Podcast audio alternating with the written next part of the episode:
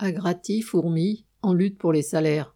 Depuis lundi 13 février après-midi, la quasi-totalité des ouvriers de l'usine Agrati de Fourmi dans le Nord sont en grève. Ils réclament que les salaires augmentent autant que l'inflation officielle.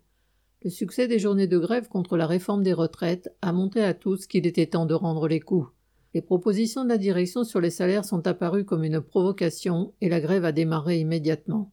Agrati est un groupe italien qui fabrique de la visserie pour l'industrie automobile. L'usine de Fourmi, où travaillent 150 ouvriers, produit principalement pour Renault et Peugeot. Depuis des années, la direction se vante d'accorder chaque année des augmentations proches de l'inflation.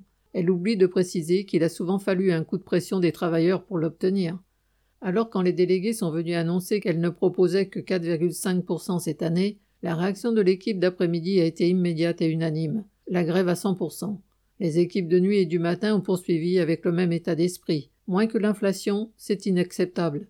Les grévistes tiennent un piquet en permanence devant l'usine et décident eux-mêmes de leur mouvement. Déboussolé, le directeur n'a rien trouvé d'autre à dire qu'il ne pouvait pas négocier, entre guillemets, sous la contrainte. Puis il est reparti chercher des ordres.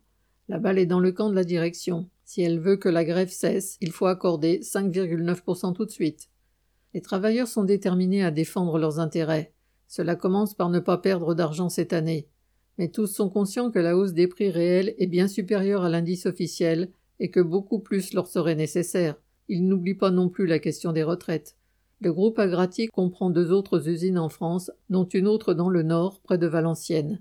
Les problèmes y sont les mêmes, et il est bien possible que la grève de fourmis leur donne des idées. Correspondant Hello.